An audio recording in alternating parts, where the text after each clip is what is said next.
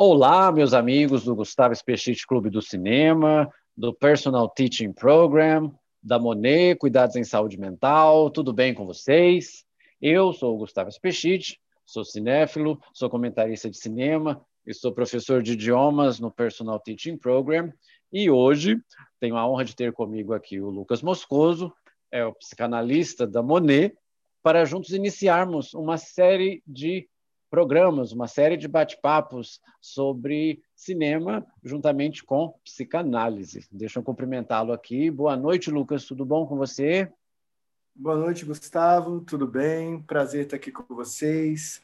Uh, vou falar de uma coisa que eu adoro, uma coisa que é minha paixão, e espero que seja agradável e proveitoso para todo mundo, como vai ser para mim, certamente. Com certeza será. Então, deixa eu explicar rapidamente aqui, então, primeiro qual que é a nossa proposta e a gente segue. A nossa proposta, então, é levar para vocês, de uma maneira descontraída, informativa, um bate-papo, conversas sobre filmes, é, sobre cineastas que exploram bem os conceitos psicanalíticos, tá? que nos revelam aquela coisa sobre nós mesmos que o cinema é capaz de fazer, né? E, a gente vai levar isso para vocês de uma maneira bem natural, bem descontraída, como se fosse um bate-papo entre amigos. Ok? Gostando, deixa aí nos comentários o que vocês acharem. Tiverem alguma sugestão, vocês podem deixar aí nos comentários. Se vocês estão vendo pelo YouTube, já pode deixar um like no vídeo, né? inscrever no canal, se não for inscrito, aquelas coisas que os youtubers sempre pedem, né, Lucas? então vamos lá. Antes da gente começar a falar sobre o filme da pauta de hoje, eu gostaria que você contasse para a gente um pouco da Monet, da sua ligação com a psicanálise, essa área aí do conhecimento que para muitos assusta, mas que não que encanta ao mesmo tempo, que não é um, um bicho de sete cabeças. E qual a relação dessa arte com o cinema? Sabe, é, é uma pergunta que aparentemente é simples, mas é, ela é muito difícil. Bom, a Monet ela nasceu para para ser uma empresa de cuidadores. Com a pandemia, eu, eu comecei a, a olhar também para o atendimento psicanalítico de, de forma online. E um grande diferencial que, que temos é que a gente buscou um atendimento acessível. Acessível quanto ao horário, acessível, acessível quanto a preço. Então a gente pergunta para as pessoas o quanto elas podem pagar, pergunta qual é a melhor forma para elas. Então tem atendimento à noite, tem atendimento de manhã, tem atendimento aos finais de semana. A gente também faz é, um atendimento que muitas vezes não tem limite de tempo, um atendimento que sem aquele o seu tempo acabou, sabe? Pode durar uma hora e dez, uma hora e quinze, uma hora e vinte, com uma primeira consulta gratuita que serve para ambientar a pessoa na psicanálise, para deixá-la à vontade. E isso tudo é, é a minha paixão. O, o, meu interesse por saúde mental começou quando eu tinha 13 anos. Eu tenho 36 Sim. anos. Então, é, a maior parte da minha vida eu já era apaixonado por isso. E você disse bem, e essa parte que eu acho que é a mais difícil de explicar, o quanto as pessoas acham que é um bicho de, de sete cabeças, mas a saúde, sobretudo a saúde mental, primeiro que saúde não é ausência de doença, né? Saúde sim, é, sim. é um bem-estar. Saúde é alegria, é felicidade. Saúde é também a promoção de, desse dessa felicidade, de, desse estado de alegria, de satisfação, de a promoção de saúde ela é tão importante, talvez até mais importante do que a cura. E na psicanálise, a gente tenta encontrar a origem do problema psicanalistas. A raiz do problema, né? Exatamente, quase sempre não são médicos. Nós não, não tratamos os sintomas, nós tratamos a origem da angústia, a gente procura o trauma, a gente procura um momento da fantasia infantil que gerou aquela situação que está fazendo esse adulto sofrer. Sim. E a relação entre psicanálise e cinema, basicamente, que o cinema é um modo de ver o mundo, é um modo de ver o outro. Então, quando a gente vê um filme, às vezes a gente se vê. A gente olha, isso acontece em novela, na arte de forma geral, eh, de forma geral. A gente olha para aquela mulher do filme e pensa: Nossa, como é que ele pode aguentar com essa mulher insuportável? Como é que isso pode? E, e na realidade, a gente, não está com raiva daquela atriz, aquela atriz nunca nos fez nada. A gente está olhando para aquela mulher, lembrando de outra mulher. A gente está olhando para aquele homem e lembrando de outro homem. O choro que a gente tem está relacionado com alguma situação da nossa vida. Então, no cinema, a gente se vê, a gente projeta quem é na tela. Então é, é fundamental e até uma coisa que eu faço habitualmente, até é pedir para os meus clientes, eu prefiro chamá-los assim, porque acho que isso dá uma responsabilidade e, e, e deixa bem claro que eu não quero ninguém passivo nessa relação comigo, entende? Então, vamos uhum. lutar juntos, vamos, vamos evoluir juntos, vamos procurar uma forma de lidar com essa situação que está te afligindo. Eu não sou um ser que tem o saber e que vai jogar para você. Eu vou tentar uhum. construir nessa relação, através de uma relação transferencial, com a sua ajuda, com o seu esforço, com o seu talento, com a sua gana, umas, um entendimento do que aconteceu e sofreremos juntos, digamos assim. Então, eu não posso chamar um ser que é o meu parceiro nessa atividade, de um paciente. Eu não quero paciente. que aquele paciente me ajude. Eu quero que ele lute comigo e sofra comigo. Uh, mas, mas, então, o cinema... No cinema eu me vejo, no cinema eu me descubro, e por isso ele é tão importante.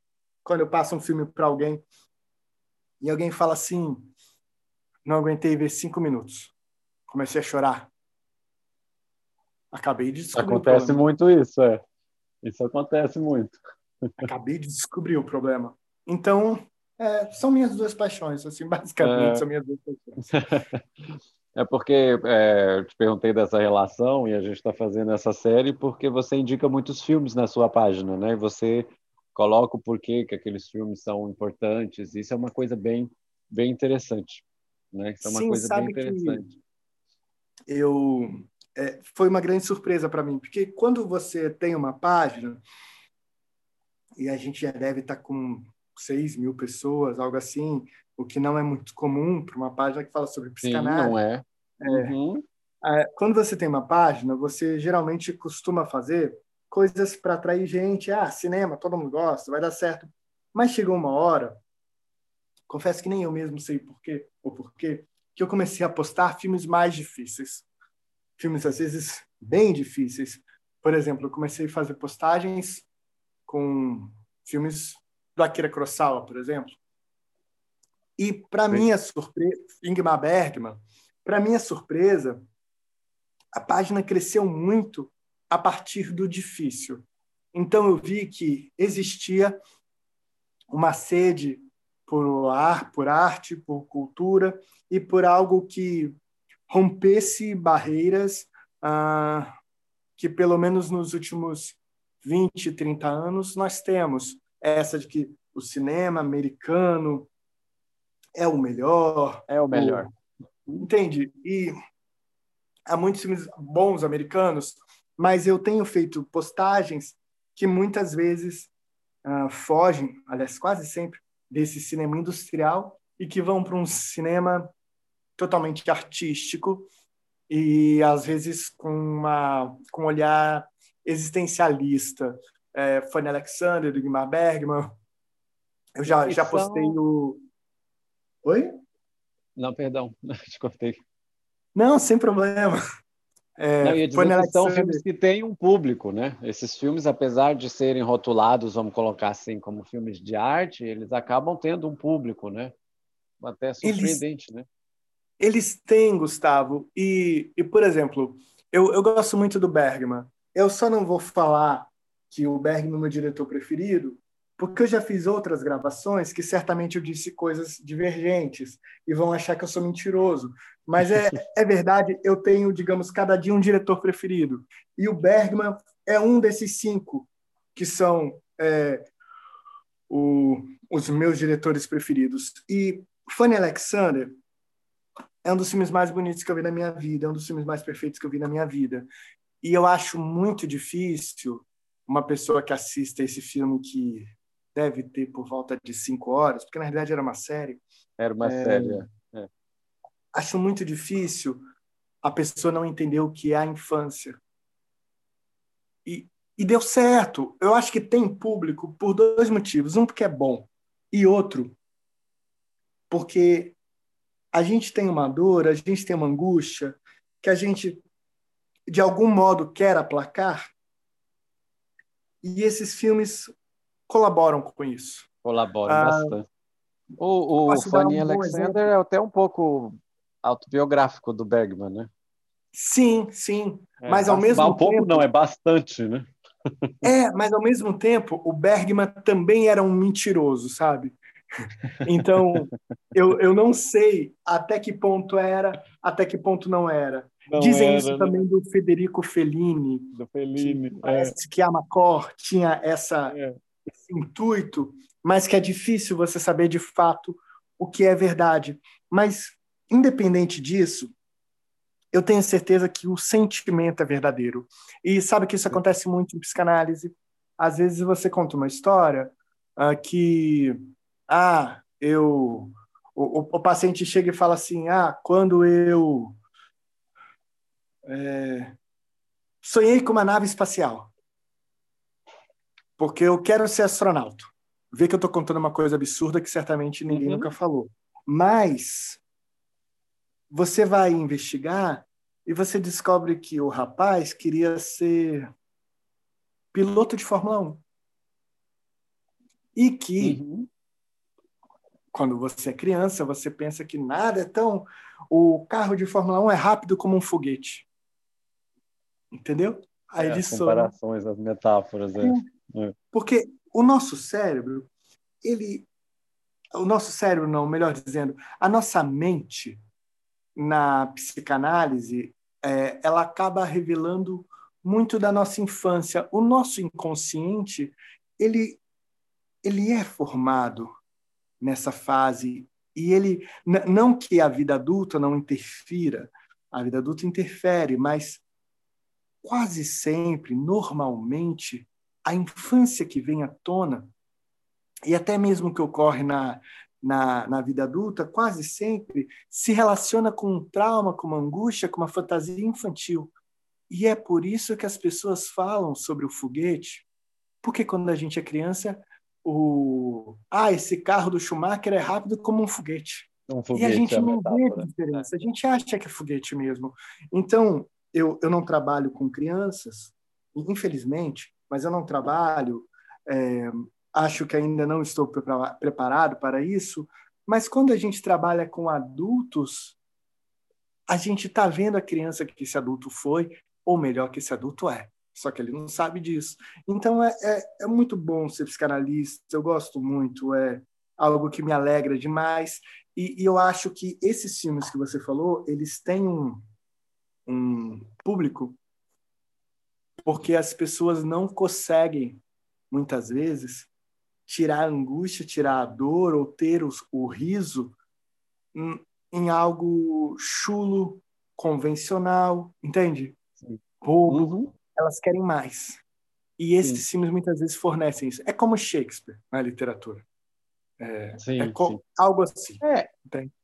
A, a, a, arte ela tem isso. O cinema é, talvez seja a arte, vamos dizer assim, vou colocar entre aspas, mais fácil de ser consumida, né?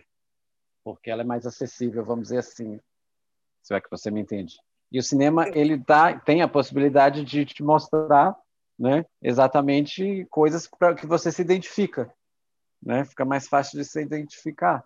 Então, Sim, faz, todo sentido assim, está dizendo. Tem, é, tem essa relação aí uh, da, da psicanálise com o cinema também, porque vai despertar aquelas coisas que a pessoa está sendo exposta ali, né? E faz pensar. E a pessoa pode, né? Aí desenvolver o discurso, como você disse aí do exemplo do, do foguete, né? Sim, sim, sim.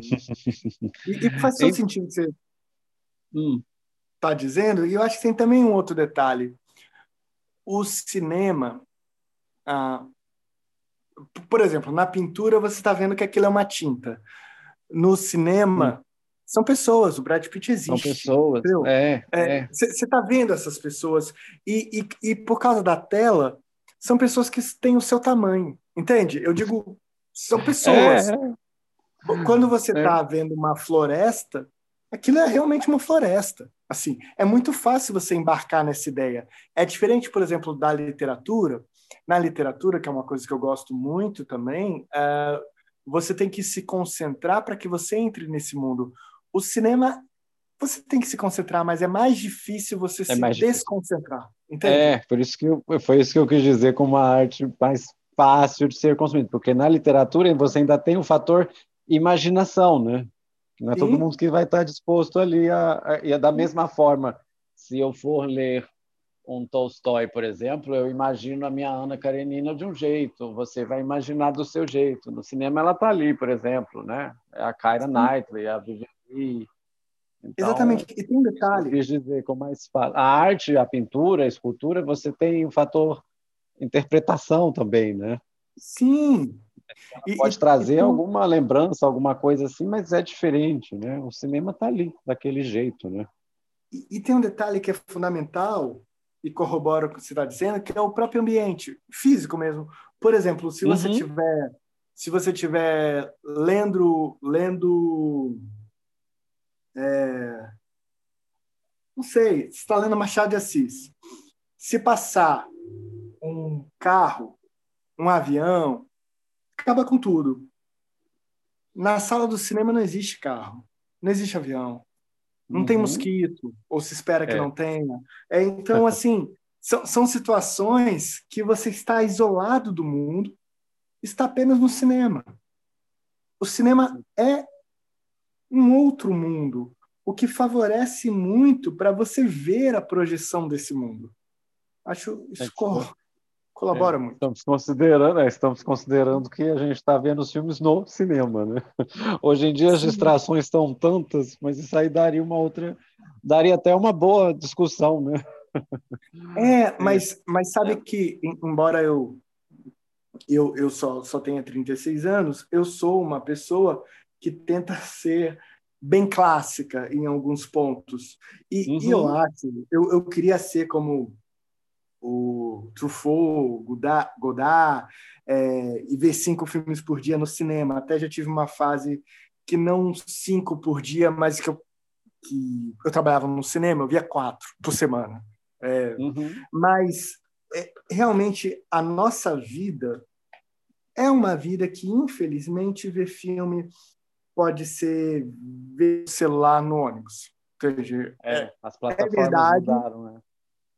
Exatamente. E, e vai ficar cada vez mais difícil num, nesse esquema que a gente tem de home office, nesse esquema que a gente tem que o nosso chefe pode entrar em contato com, uh, com a gente a hora que for, porque você está em casa trabalhando, você ter duas horas, três horas, ou dependendo do filme, quatro horas, quatro, uhum. cinco horas, para para você se desligar do mundo.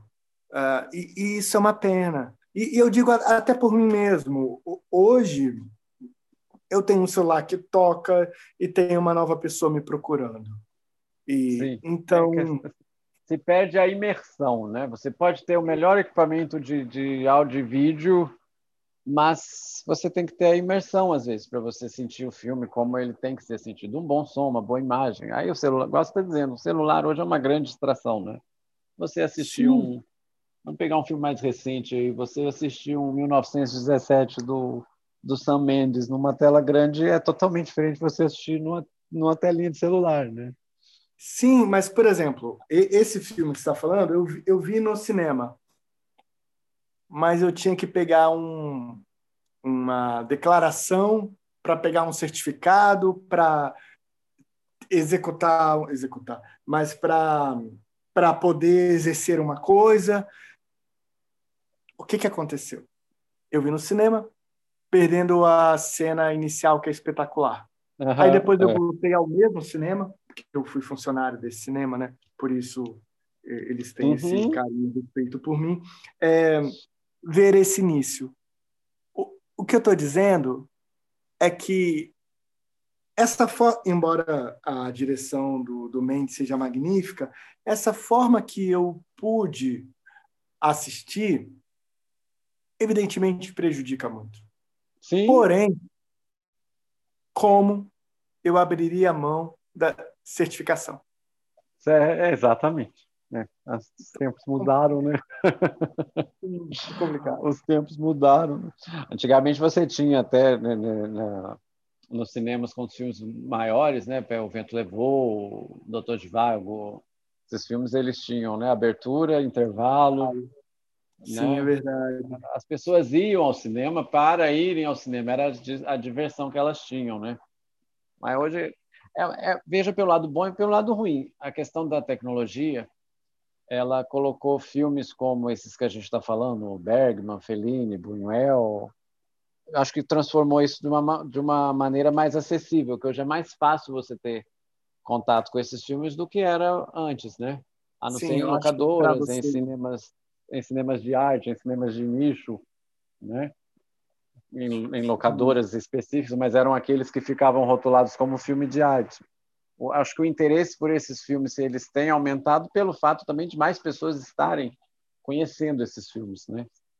Eu, eu, na página aqui eu posto muita coisa sobre muito cinema antigo e eu costumo ter uma reação é, é uma reação mista, vamos dizer assim, mista, né?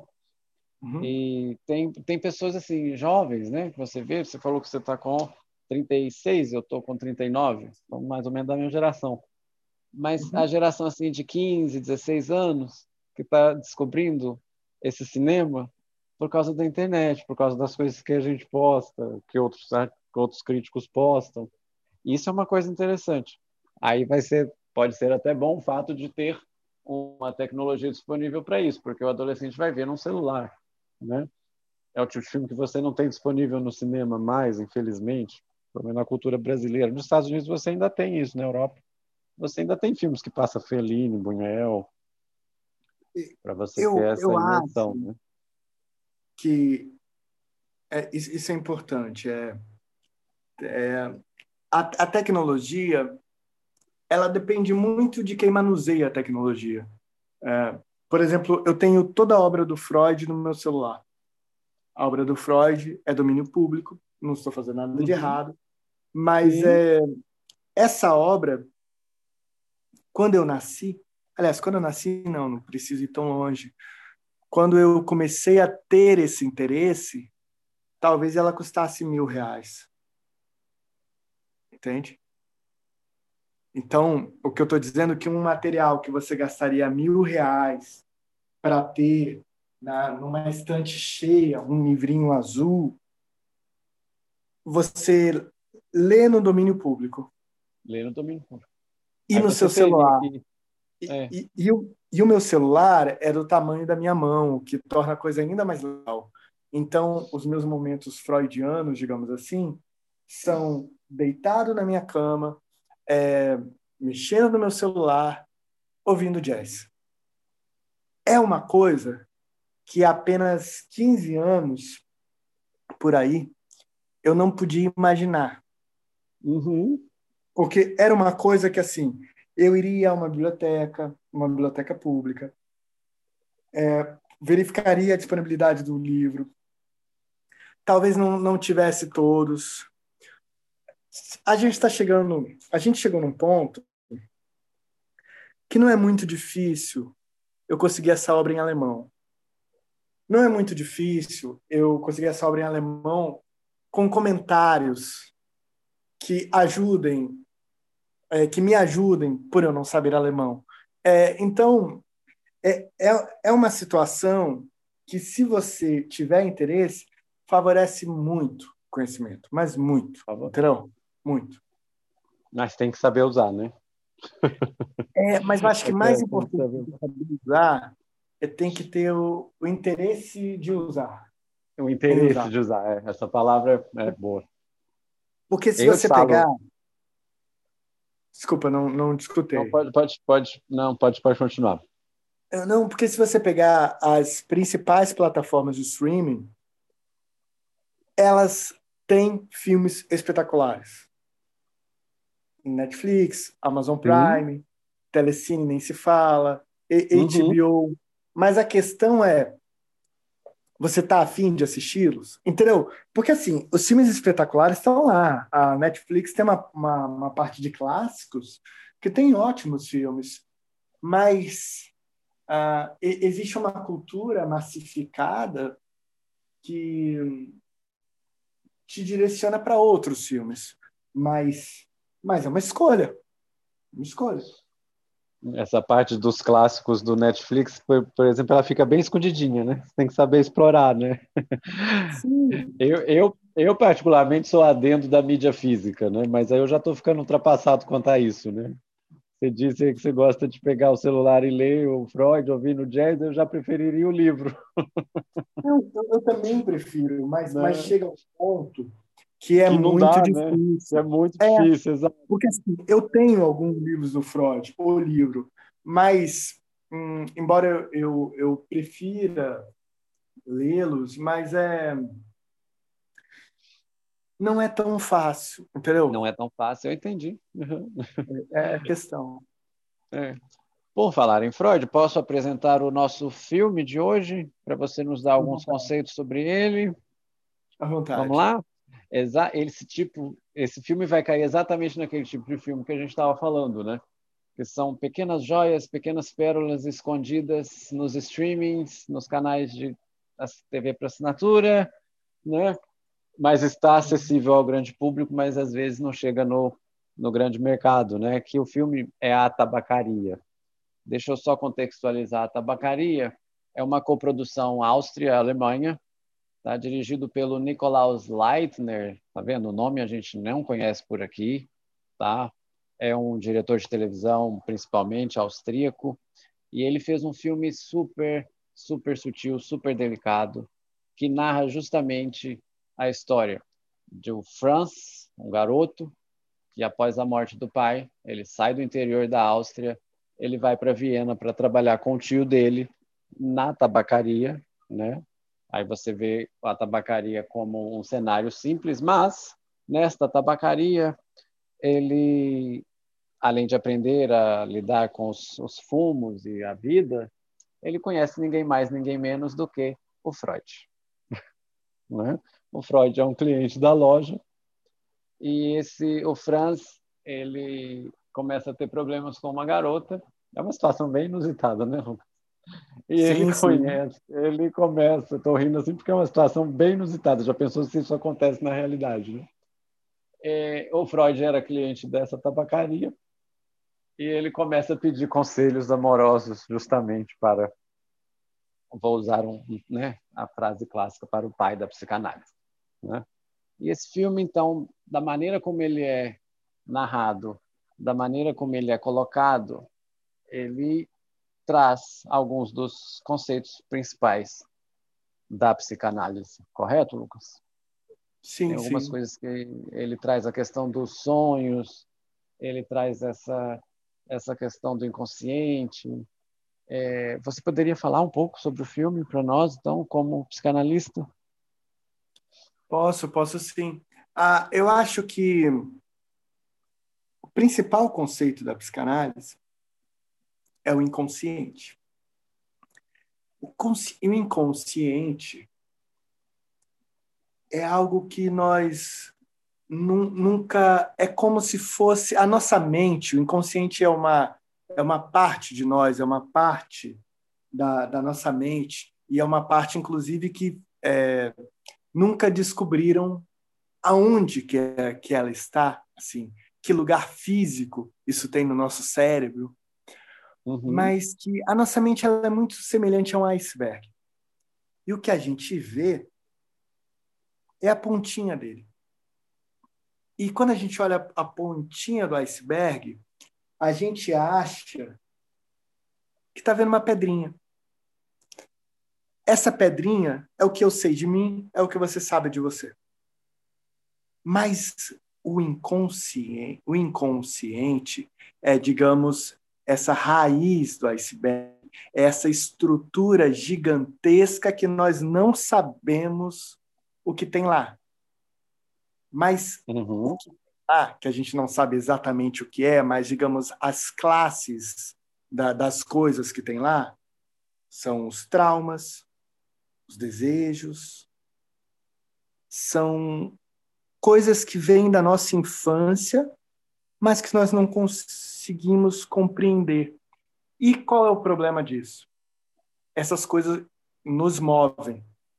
Essas coisas, digamos, nos fazem de gato e sapato. Essas coisas fazem com que, quando a gente escuta uma música, a gente tem em pânico. Mas não tem nada de errado nessa música. Essas coisas fazem com que, quando a gente vê uma pessoa de sapato branco, a gente comece a tremer. Mas por quê? Uhum.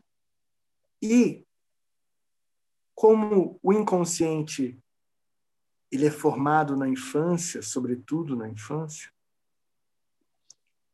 ele Freud disse que a criança era o pai do homem, no sentido que eu, adulto, você, adulto, é dominado por desejos, por traumas, por fantasias infantis.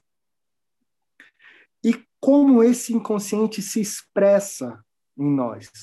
Assim como um psicanalista vai descobrir o que uma parte que a gente nem sabe aonde está física, fisicamente no cérebro diz.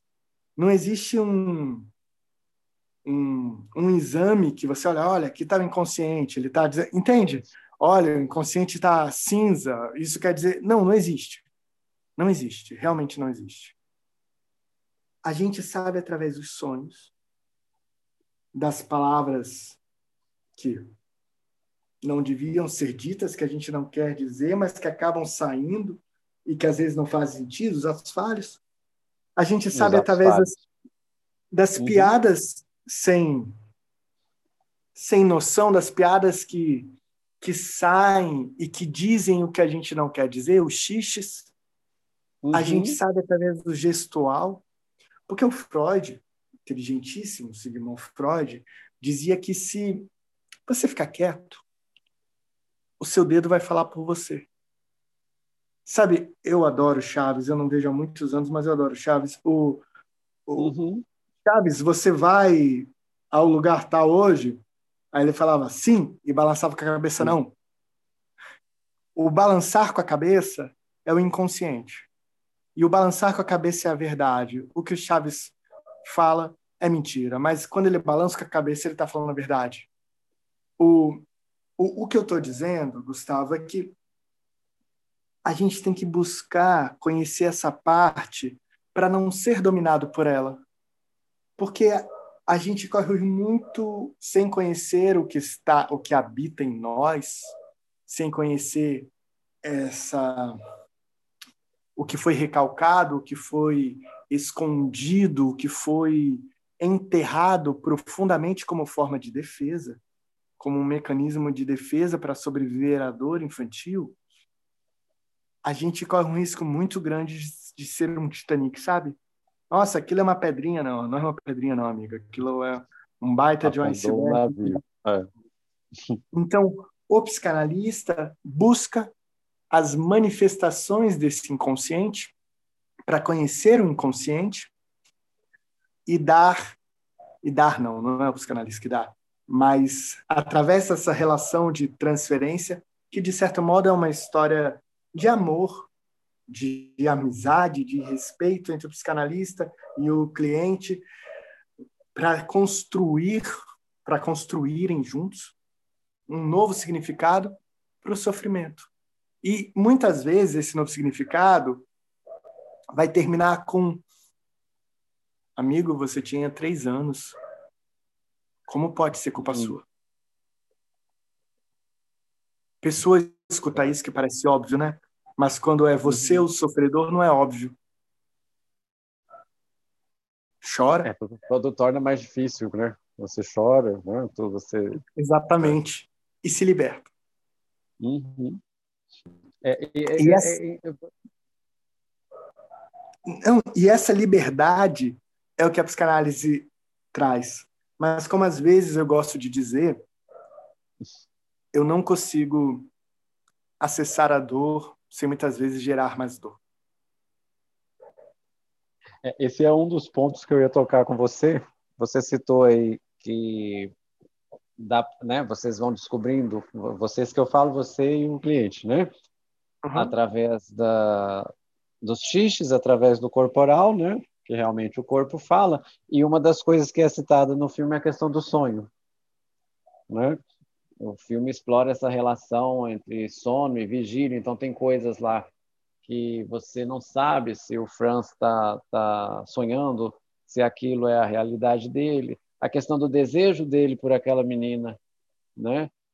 Que ele descobre, ele tem uma dor muito grande por aquilo ali, né? Para ele não conseguir consum, consumar, vamos dizer, da forma que ele uhum. queria, né? E uma das coisas, você falou da dor aí, uma das coisas tem uma cena muito sutil assim, numa escada, e tem várias frases citações do filme que eu vou deixar para para você comentar no final, que eu vou te dar algumas pedir para você comentar, mas vou soltar uma aqui. Tem a ver com o que você falou. Que o Freud vira para ele e fala, né? Você está sofrendo, mas te garanto que podemos tratar a dor. Aí a uhum. partir desse momento, Freud pede a ele que registre todos os seus sonhos, né? Então, desde a época que que ele saiu da Áustria né, que ele foi para Viena, e o Freud pede a ele para registrar os seus sonhos. Então, explica para a gente um pouco dessa relação, como que, como que os sonhos são importantes, como se interpreta o sonho, a linguagem dos sonhos, porque tem muita gente que leva assim, ah, sonhei com, com cobra hoje, vou jogar no bicho, só para fazer uma... Isso é mais importante, é mais profundo que isso, né? Bem mais é, profundo é, que isso eu, eu vou pegar o seu exemplo para começar. Uh, se uma pessoa chega e fala, sonhei com cobra hoje, então vou jogar no bicho, é, primeiro, depende muito da relação. Assim, primeiro eu vou, vou considerar que esse sonho não teria, digamos, uma natureza profética. Caso sim, sim. existam sonhos de natureza profética, isso não cabe à psicanálise mesmo. A, a gente, na psicanálise, tem que respeitar todas as religiões, tem que escutar o, o, o paciente, tem que acolher o sofrimento, mas eu não posso chegar para ninguém e falar assim, ah, isso é um sinal de qualquer coisa, entendeu? Sim.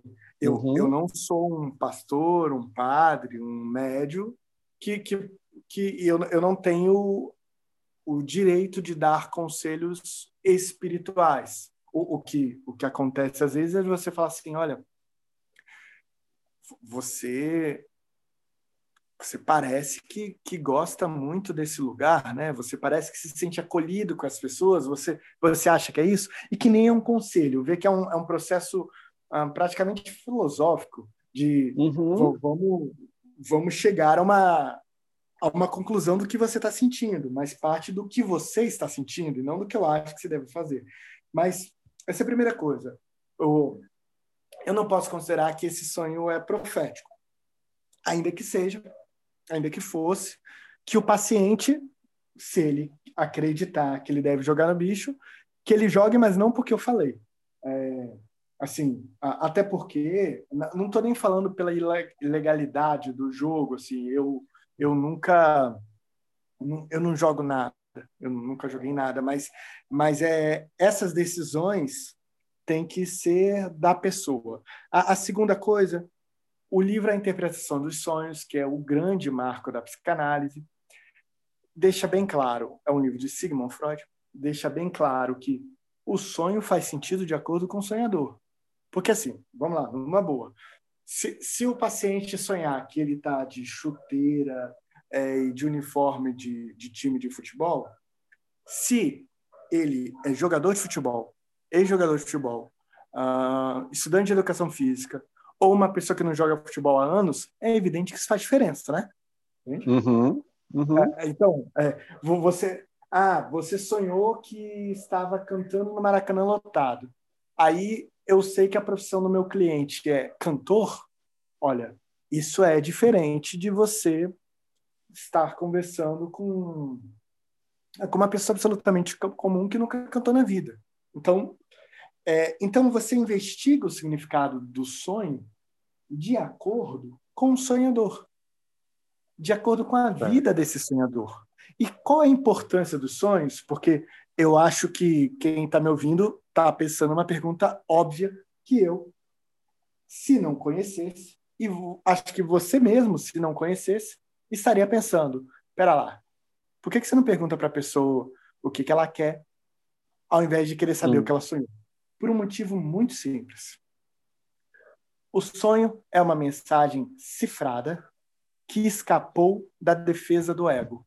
Por que, que há um mecanismo de defesa do que você sente? Imagina, eu, eu sempre invento histórias, as, as minhas histórias são sempre mentirosas para não, não revelar o sigilo de ninguém. São sempre sim, mentirosas.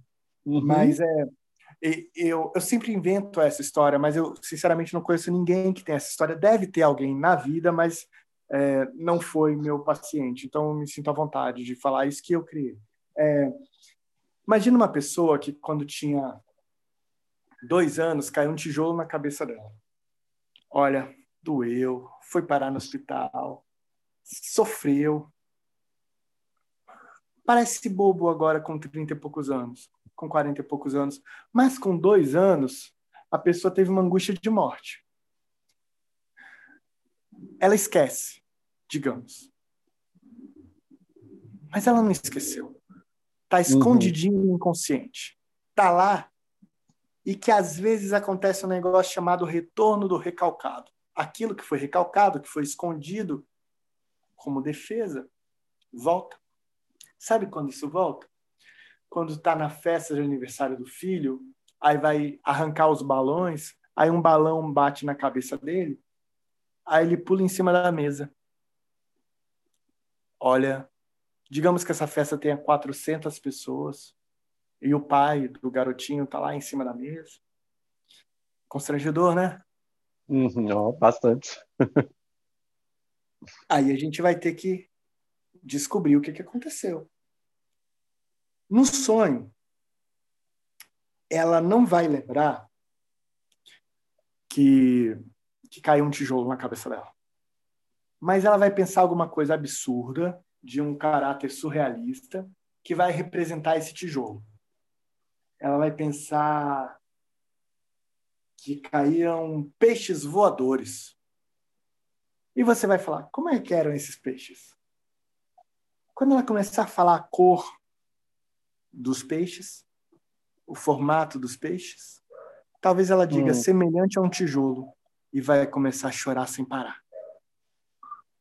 É assim que a gente interpreta o sonho. A gente faz perguntas, a gente conversa, a gente finge que aquilo não é tão importante assim, a gente faz a pessoa se sentir à vontade e ela vai se lembrando. É, você vai falar assim: ah, seria tipo uma boia? Não, boia não. Seria tipo um porrete? Não, um porrete não. E ela vai falar. Ah, ela vai falar. Exatamente, uhum. o sonho é uma mensagem cifrada do inconsciente. Cifrada. E se você entender essa cifra, se você entender que o C representa o Dó, você vai conseguir tocar a música. É só isso. Entendeu? Exato. No filme, é, no filme a gente tem bastante isso, né? É, você falou aí de surrealismo, me fez me lembrar uma, um, outros outros diretores que trabalham muito com isso, né? Mas de maneira mais implícita, né? Como o Buñuel faz isso, o Fellini oito e meio faz isso, né? Então você não sabe se aquilo ali que está na tela é sonho ou é do personagem ou se é, é realidade.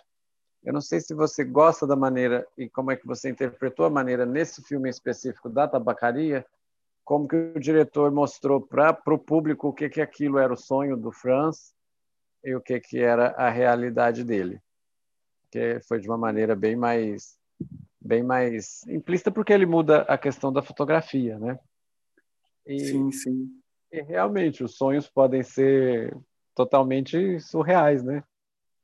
Você me lembrou aqui é. a cena do, do, do filme do Hitchcock, né, quando fala o coração, Sim. Do sonho, né? Foi feita pelo Salvador Dali, né? É, e filmada pelo Bunhel. A, Foi filmada pelo Bunhel. digamos, desenhou a cena uhum. e o Bunhel pintou a cena. Pintou não, perdão. É, é, sim, é. O Bunhel filmou a cena. Então seria mais ou menos, é, por mais por mais, vamos colocar assim, por mais surreal que seja aquilo que a pessoa sonha, é uma mensagem do inconsciente de que existe alguma coisa ali recalcada, é isso? Exatamente. Usando, é usando o recalque que... né, no sentido de escondido, né? Vamos esclarecer o termo. É, é, eu acho que algumas músicas destruíram, digamos, Sim, o nosso não, papel né? de base, sabe? Sem falar é... nada, estou falando isso como, como linguista, como professor, né? A questão não, que o recalque, da maneira que o a palavra recalque está sendo usada na sociedade hoje, não tem muito a ver. É, sabe, é, o seu comentário foi excelente, porque eu, sinceramente, às vezes eu me esqueço. E, e, e, e eu, às vezes, eu fico pensando o que significa para as pessoas que eu converso. Olha, o que você está tendo é o retorno do recalcado. Entende? Assim, é uma coisa que não é gostosa de se ouvir. Não é, é Entende? É, é questão Mas... de interpretação, né? por isso que eu estou esclarecendo o termo aí, né? porque a gente está usando um, um, termo técnico da palavra recalque, que é, é, real, é, o que, é o que é escondido, é isso, né? É, assim, de, é uma, de uma forma assim, bem didática, seria algo que foi escondido, porque traria um enorme sofrimento, e foi escondido e, e, ao mesmo tempo que é escondido, é guardado as sete chaves. É guardado as sete chaves por um negócio chamado mecanismos de defesa do ego. Uhum. Uh, como, por exemplo. Ah, isso é uma coisa clássica. Uh, você chega para uma pessoa e. Só que eu vou hum, botar o exemplo nebuloso para em respeito às pessoas, mas você chega para uma pessoa e fala assim: Você. Você. Vou falar uma coisa que ninguém nunca disse, mas vai dar ideia do que é. Você gosta da comida da sua mãe? Sim, é uma comida suficientemente nutritiva. É uma comida uhum. que tem uma diversidade de proteínas é uma comida que tem carboidratos na, na medida certa, é uma comida que, em que os lipídios não aparecem mais do que eles deveriam, é uma comida que tem sal bem controlado. Hum. Ele está dizendo que ele odeia a comida da mãe. Ele odeia. É. É. Porque é o seguinte, você você está falando algo, digamos, está fazendo uma racionalização de uma pergunta muito óbvia muito óbvia não, mas simples. Gosto, não gosto. Respostas fáceis, né?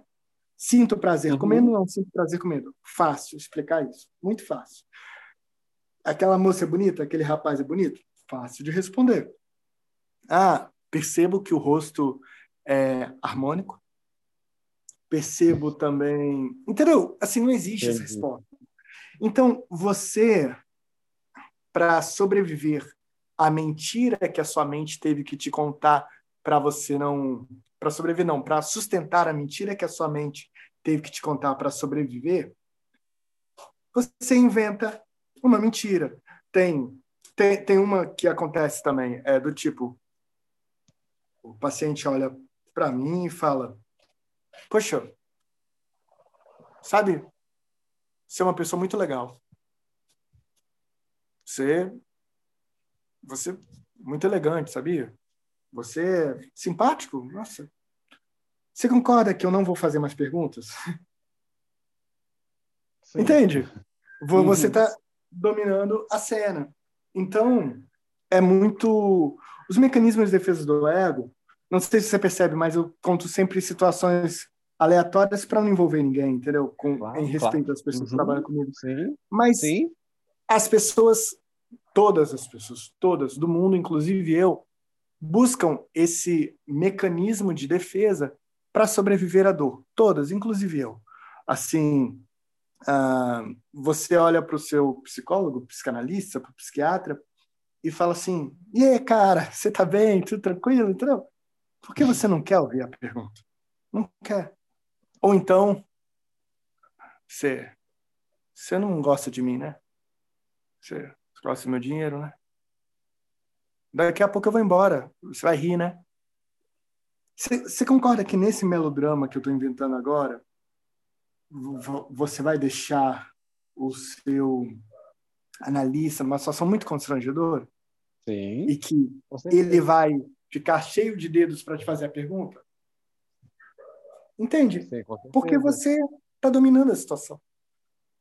É, então, as pessoas vão buscar uma forma de resistir à dor que é trazer à tona aquilo que te machucou. Todo mundo tem isso. Todo mundo, todas as pessoas. Uhum. Todas têm. Nós não gostamos de ver o nosso lado ruim, não gostamos de ver nossa dor, não gostamos de ver nossa angústia. A gente cria uma forma de não ver. Mas eu falei uma coisa. Eu, é, quando eu comecei a estudar psicanálise, quando eu estudei a primeira vez, eu, fi, eu fiz em dois lugares diferentes psicanálise. É, quando, quando eu estudei a primeira vez, eu me lembro a pergunta que eu fiz, eu nunca vou esquecer. Eu falei, eu estava estudando isso, mecanismos de defesa do ego a resistência na psicanálise. E eu falei: vem cá, a resistência não mostra qual é o caminho? Olharam para mim com uma cara de que esse menino é esquisito. Ele, assim, não, essa pergunta não existe, né? Ele ele está dizendo que a resistência, a resistência é um caminho. Está dizendo que a fuga do paciente é, diz para onde ele quer ir. E eu todo mundo olhou com uma cara que realmente de o que será que ele vai, como será que ele vai falar agora? Uhum. É. E aí eu fui explicar por que, que a resistência era o caminho. Eu falei o seguinte: você tem um paciente que chega e eu, se eu não me engano, nunca tinha entendido ninguém na minha vida quando eu falei isso. Uhum. Você tem um paciente que ele chega toda a sessão e fala assim: não gosto de futebol. Futebol horrível. Não gosto de futebol. Ah, futebol, nossa, que coisa horrível. É, realmente, isso não tem nada a ver com nada. Isso aparentemente não te ajuda em nada, né? Ele não está uhum. falando da vida dele. Ele está falando de um esporte que todo mundo vê. Ou quase todo mundo. Mas, assim, independente se eu assisto ou não, eu sei que esse esporte existe. Eu sei as regras dele. Uhum. E aí, eu falei, só que vai chegar uma sessão que ele vai chegar para você e falar assim: eu não gosto de futebol. Porque ontem eu estava vendo o jogo e eu vi um jogador que atirou a perna no alto e deu um chute no peito do outro. E é muito violento. E vai começar a chorar. Aí eu pergunto: ah. a resistência não é um caminho? o problema dele não é com futebol. É... é com a violência. É com a violência. Uhum. Ele, ele quis fugir, mas ele caiu na armadilha que ele criou. Ele criou, é. Uhum ele caiu. Então, o rapazinho do, da tabacaria é. Doutor Freud, doutor Freud, tem uma menina, ela é especial, ela é diferente de tudo, ela não é como as outras. Mas eu, sinceramente, sem fazer nenhum juízo de valor sobre a moça, não me parece que o rapaz acredita no que ele fala da moça ele, ele provavelmente já percebeu que ela é, digamos, sexualmente mais experiente que ele. Não há nada de errado nisso, não é um uhum. juízo de valor, mas que é contraditório com o que ele diz que ela é inocente como ele. Ela não é inocente. Ele é inocente, ela não. Ele é inocente, né? Lembrando que ele está vindo do interior, ele está aprendendo ainda, né? E, e lembrando que ele está em 1939. 39, é. Entendeu? É, mas, mas, aí o que, que acontece? Nenhum juízo de valor sobre, sobre a moça, mas o que eu digo é que o que a moça faz é diferente do que o rapaz aceita, mas ele quer a moça. Então ele vai ter que inventar uma história para ele para ter a moça, mas ele como namorada, mas ele vai ter que lidar com esse conflito. E é nesse conflito que vem a psicanálise e é nesse conflito que vem o sonho. Porque essa hum. moça não é a moça que ele queria apresentar para a mãe, mas é a moça que ele quer. Aí vem o conflito, aí vem o sonho, aí vem o pesadelo, aí vem a angústia, porque ser quem você é quer dizer matar a lei do pai, e que não por acaso, logo no início do filme, esse pai morre, e agora Sim. você é o senhor da sua própria lei, mas não da sua própria casa, porque o seu inconsciente manda em você. Então você não manda nem no seu cérebro, porque você não sabe qual é o seu desejo. Exatamente. É, exatamente. O filme inicia com a morte do pai dele, né? E, e você vai vendo claramente, a, não, não vou dar muito detalhe para não dar o famoso spoiler, né? Você vai vendo claramente na evolução do filme a evolução do, do garoto, né? Na primeira parte, até o, o quando eu, na minha interpretação, ele descobre o lugar dele ali naquele mundo, 1939, um pouquinho antes da, da eclosão da Segunda Guerra Mundial, né? Sim. Lembrando aí que ele sofre com problemas de preconceito, né? O Freud, pelo fato de ser judeu, ele tenta ajudar o Freud, que é quando o Freud depois se muda para Londres, né?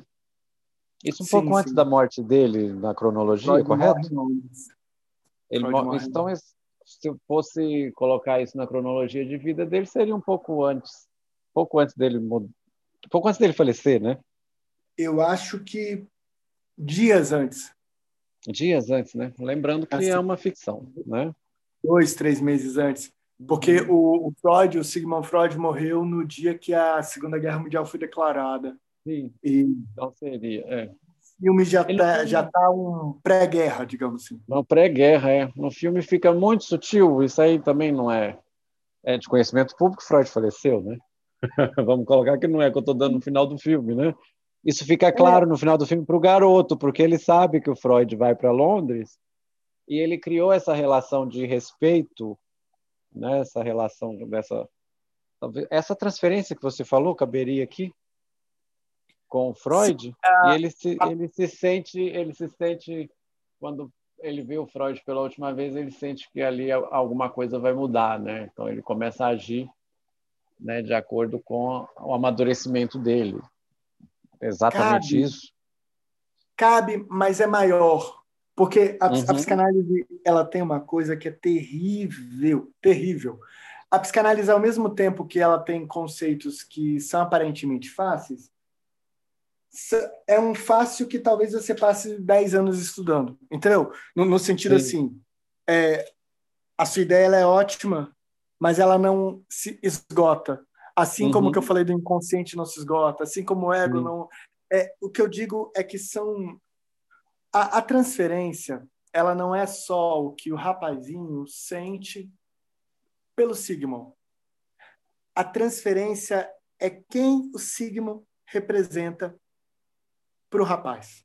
Uhum. Parece que eu estou falando a mesma coisa, mas eu não estou. Por, por, exemplo, é, eu a, a pessoa trabalha comigo, olha para mim, ela sabe que eu me chamo Lucas, ela sabe que sou psicanalista, ela sabe que eu tenho barba, e ela talvez goste de mim, talvez me enoje, talvez me ache o máximo, talvez me ache medíocre. Isso é transferência? É. Mas é, digamos, 3%. É, o que eu estou dizendo, Gustavo, é que às vezes ela vai olhar para mim e pensar assim: queria que ele fosse meu pai. Ou vai olhar para mim e falar: por que, que ele é tão mal? Ou vai olhar para mim e falar: nossa, ele é agressivo, né? Ou ele é... E às vezes eu não fiz nada.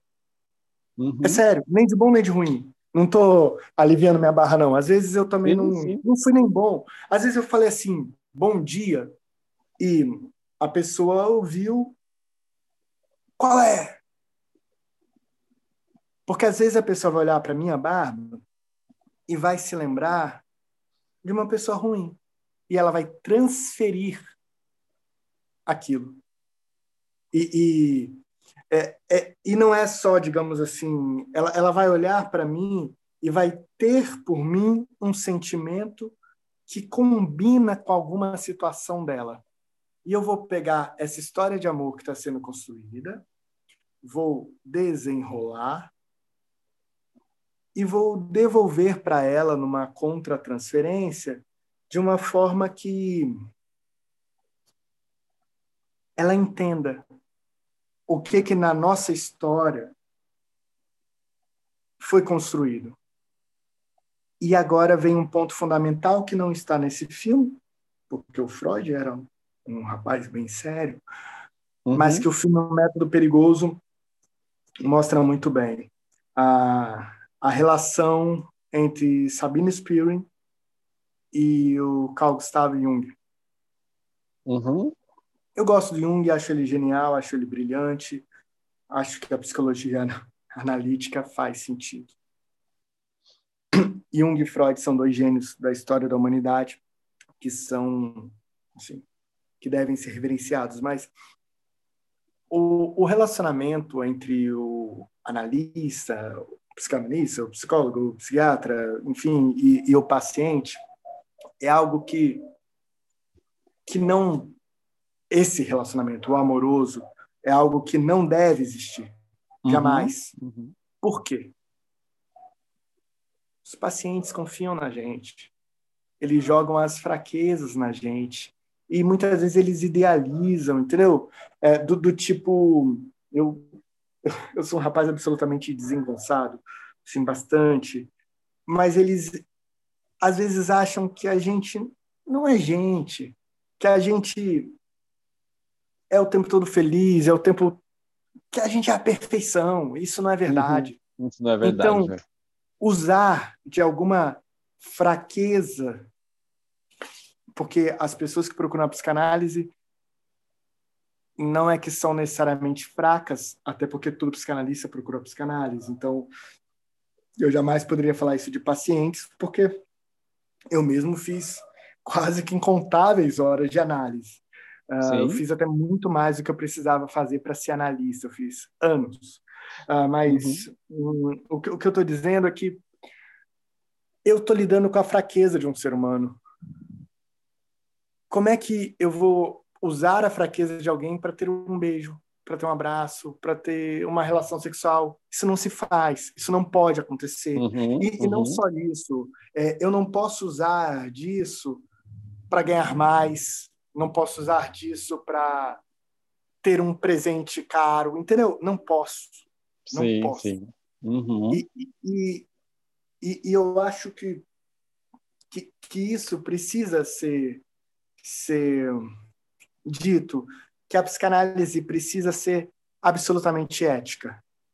Porque quando você sim. conhece o pior de uma pessoa, você precisa respeitar esse pior para que a o paciente se sinta seguro, se sinta abraçado, se sinta acolhido, porque aí volta a sua ótima pergunta e difícil pergunta sobre a transferência que se eu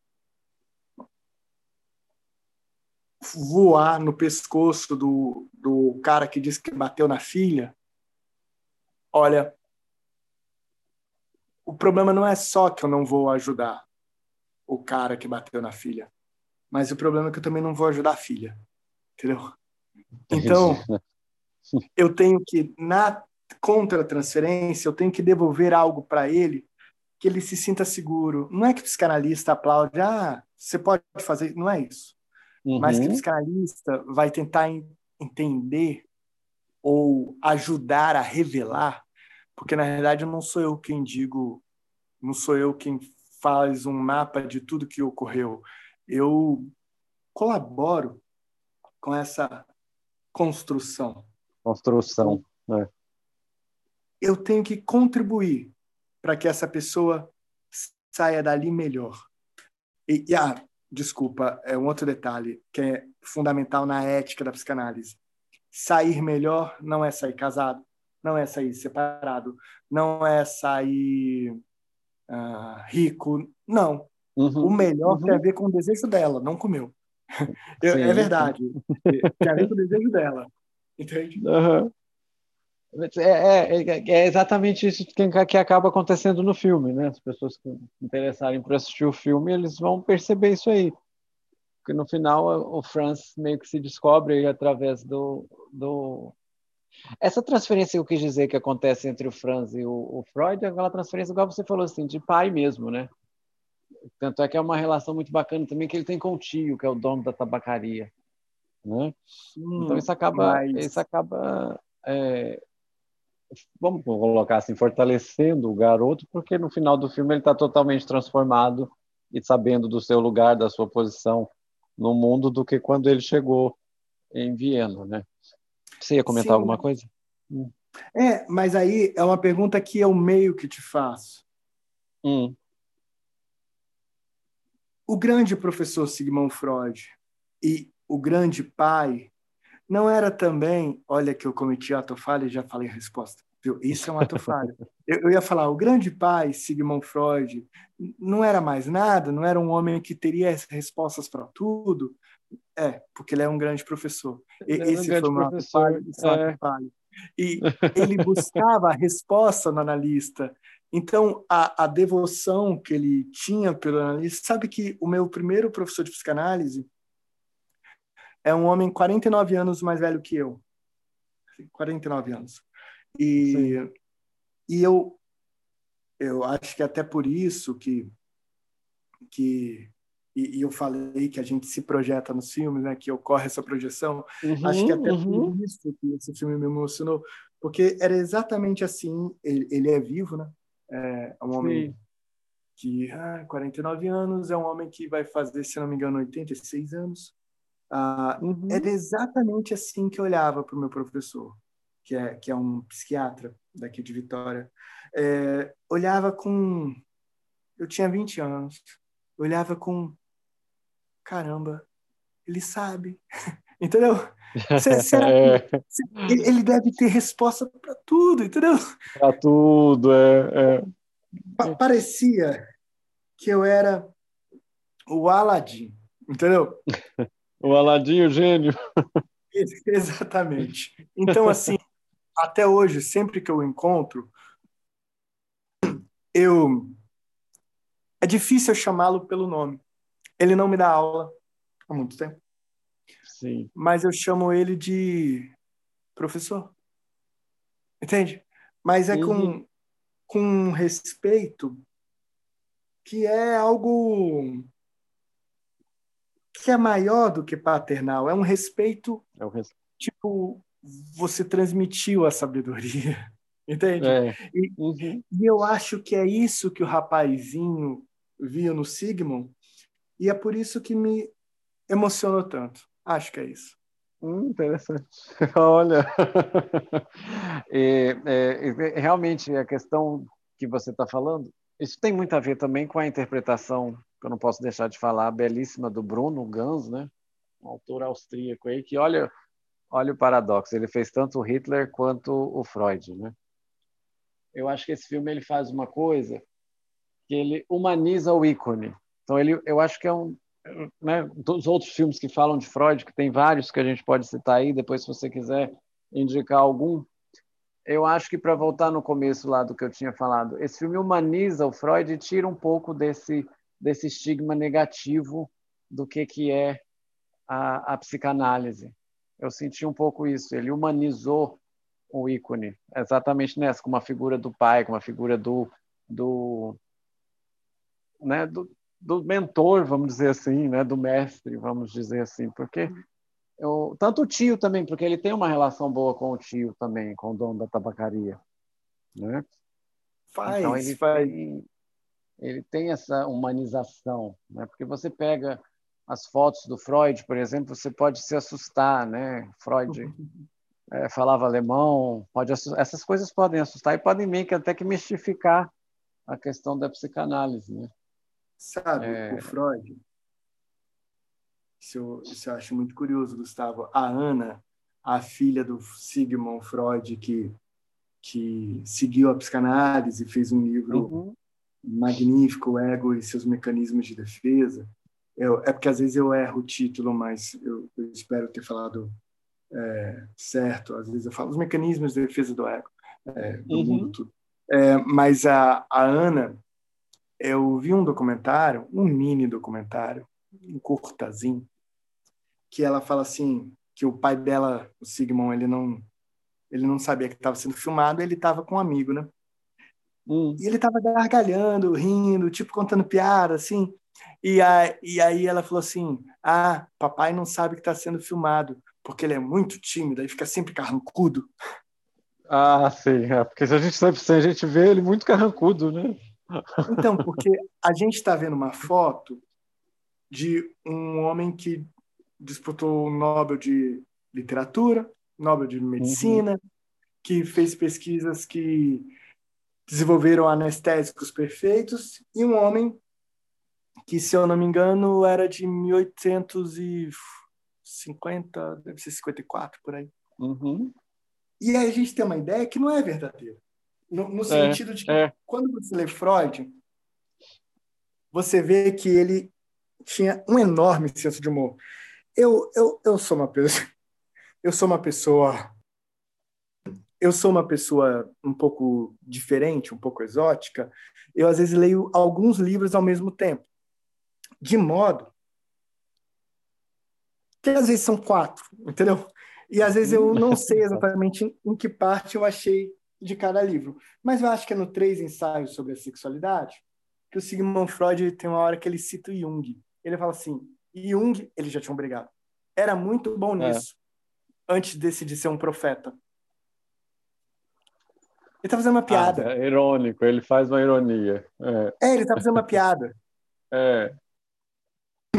O que eu tô dizendo é que o Freud, que você conheceu na foto, não falaria piadas.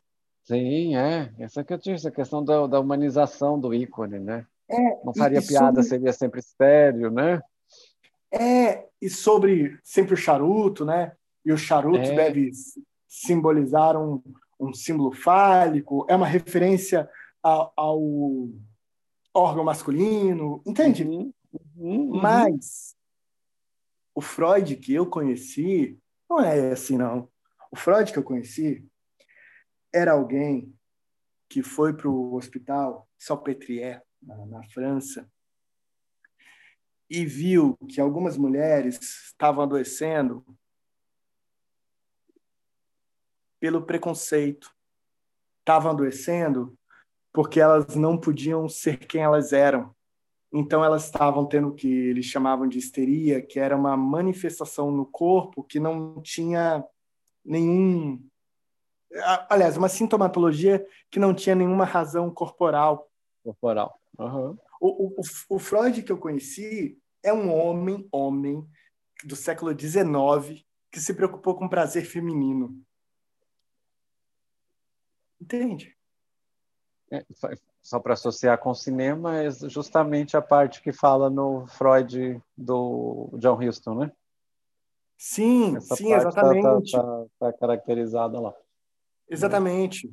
Uhum. Do John Huston, o início do, roteiro do Jean Paul Sartre. Jean Paul Sartre, né? Que não brigou com o Houston e né? não, não, quis, né? não quis ser acreditado, mas está lá, né? que é um excelente filme, por sinal, tá? Sim. E, então, o Freud, a gente fala do Freud ser ah, um homem severo, isso, aquilo, mas, no fundo, a gente não tem lobotomia, né? Não tem é banhos extremamente gelados, é, não tem é. tratamentos à base de, de, de eu, eu, esqueci o nome, não, não são verves, mas são de, de botar para extrair sangue. O, o que eu estou dizendo é que o Freud. Sanguessuga? Sim, o Freud, hum. exatamente. O Freud uhum. deu um tratamento mais humano do mundo o tratamento do Freud é a cura pela fala. Pela fala. Uhum. Não, ninguém está botando uma agulha em ninguém. Ninguém está. Uhum.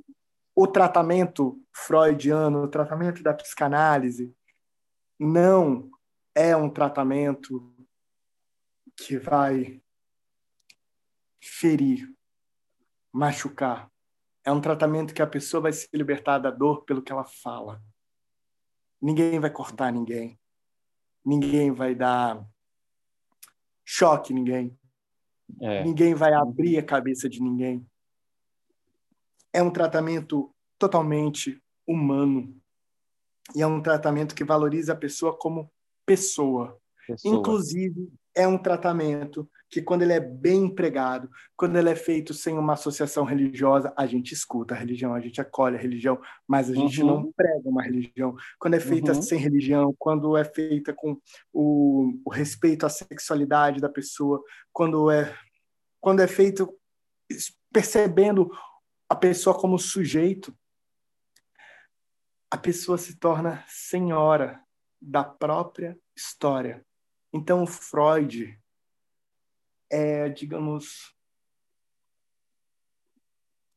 é um poeta, é alguém que ajudou a construir e mudar a vida de muita gente. Muita gente. Uhum.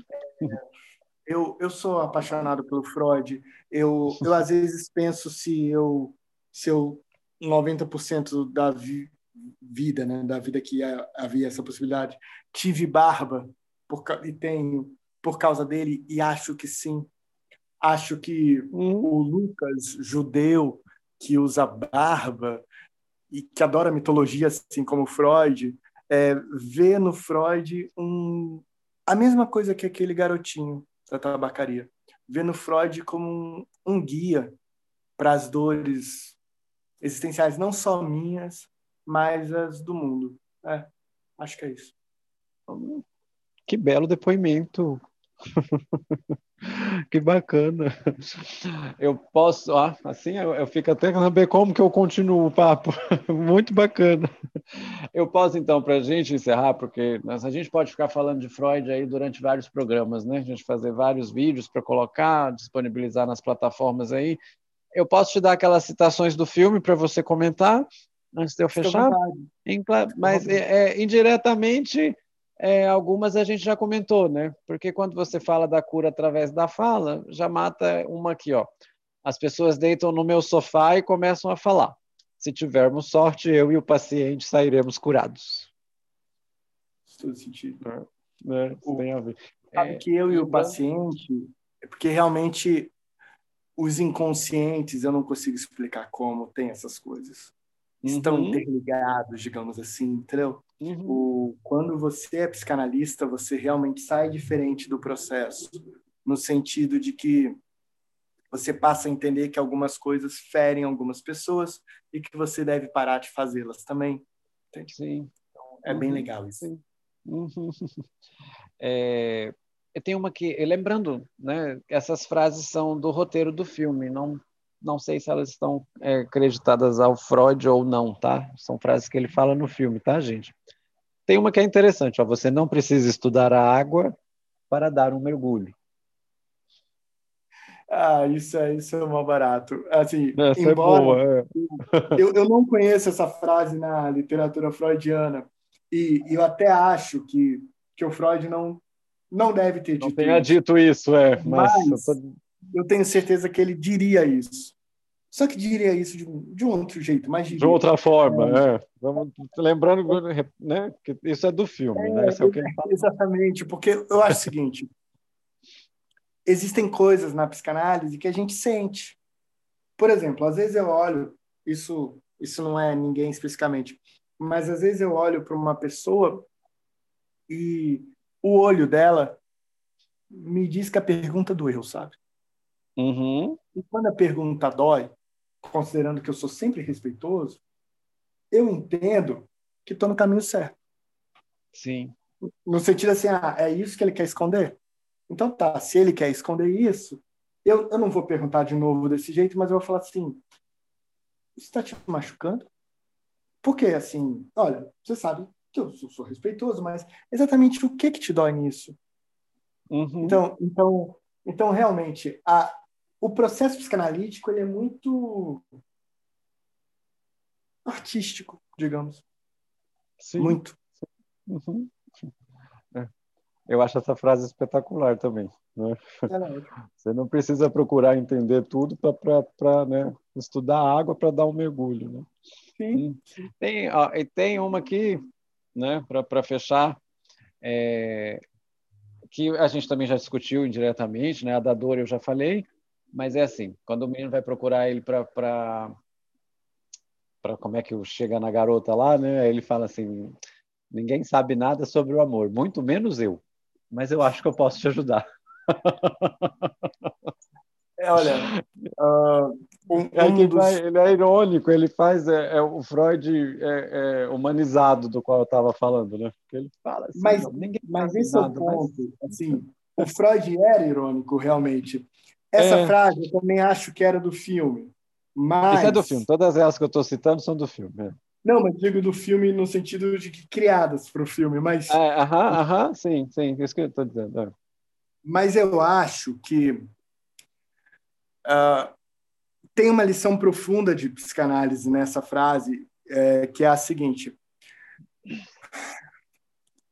Às vezes, quando a gente está atendendo, alguém chega e fala assim, você chora? Eu, eu, assim, você, o paciente, pergunta, você chora? Mas por que, uhum. que eu não uhum. choraria? Entendeu? É, é. É, é, eu acho assim, ninguém sabe do amor, muito menos eu. Por que, que o psicanalista vai saber aonde é, o desejo do outro aponta? Uhum. Eu tenho que entender do meu desejo. Entende? Como é que eu vou saber exatamente o que o outro deve fazer? É impossível. Não existem Até fórmulas porque... mágicas.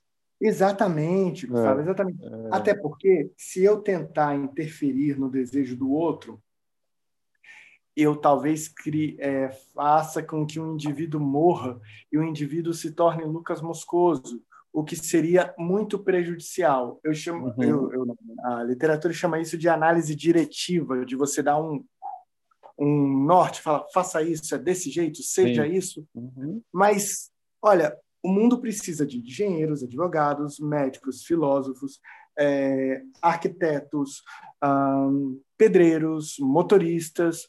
O mundo precisa de todo mundo. Sim, Já pensou sim. se todo mundo que eu trabalhar quiser ter uma vida como a minha? Entende? É. Qual vai é. ser o sentido? Se todas as pessoas quiserem torcer para o meu time, o futebol acaba. Não vai ter mais torcida para nenhum time, não vai ter mais jogador em nenhum time. Vai jogar contra quem o meu time? Uhum. Uhum. Então não faz sentido. Não faz sentido. Bom, é, a gente poderia ficar aqui, como eu já disse, horas e horas falando sobre psicanálise, sobre cinema, sobre Freud. Na verdade, usei meio aí o filme né, para você falar exatamente o que você falou. Né? Te agradeço muito a disponibilidade de estar aqui fazendo esse bate-papo com a gente. Agradeço muito a todo mundo que ouviu. Os espaços aí embaixo, todas as páginas, todas as plataformas estão abertas para os seus comentários, para as suas críticas, para a sugestão de filme, né? E não é aquela coisa que a gente é cinéfilo que a gente sabe de tudo quanto é filme, não. Indiquem filmes para a gente também, né, Lucas? Indiquem coisas é, para a gente é sempre também. legal. Eu sempre me surpreendo, assim. Tem sempre, é. digamos, um filme de um país que eu que eu nunca tinha assistido que que é incrível. É, não tão recentemente, mas alguns anos eu vi um filme maravilhoso do Peru. Entendeu? Eu não, eu não conhecia o cinema peruano, que é um cinema incrível.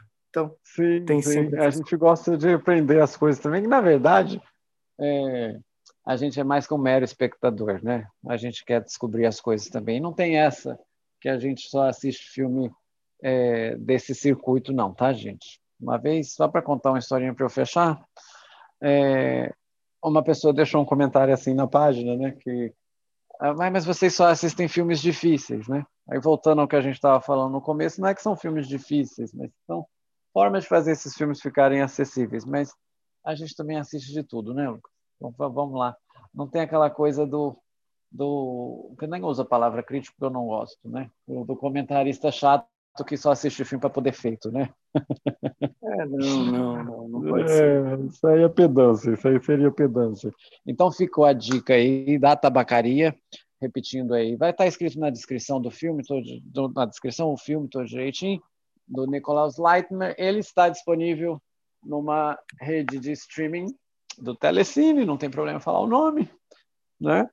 É um excelente filme para para fazer refletir, para conhecer a, o Freud de uma maneira mais humana, como a gente falou, para abordar todos esses esses tópicos que o Lucas tão gentilmente é, destrinchou para a gente. Muito obrigado, te agradeço bastante, tá bom? Nada, é sempre um prazer. Adoro falar de cinema, adoro falar de psicanálise. A questão é que todo mundo que me chama para falar de cinema sabe que eu falar de psicanálise, todo mundo me chama para falar de psicanálise sabe que eu falar de cinema. Eu sou é, com isso. É. Não, eu falo isso também por mim, às vezes associo com literatura, mas é tudo interligado. Acho que é tudo interligado, né? O cinema é a sétima Sim. arte, justamente porque ela junta todas as outras artes e até as ciências mesmo. Então, deixar a palavra aí para você, fazer seus comentários finais, suas considerações finais, tá? Se quiser deixar algum recado, algum contato, fique à vontade. Olha, muito obrigado, fico muito feliz. Obrigado pelo convite. É sempre muito bom. Eu realmente, é, eu, eu acho que eu sou quase que um fã de carteirinha. Aliás, mais do que um fã de carteirinha do Freud, eu acho que eu sou uma pessoa que resolveu dedicar a vida a isso. Então, isso, e eu só tenho essa vida, então é muito isso. Mas muito obrigado, é, é um prazer e podem me procurar.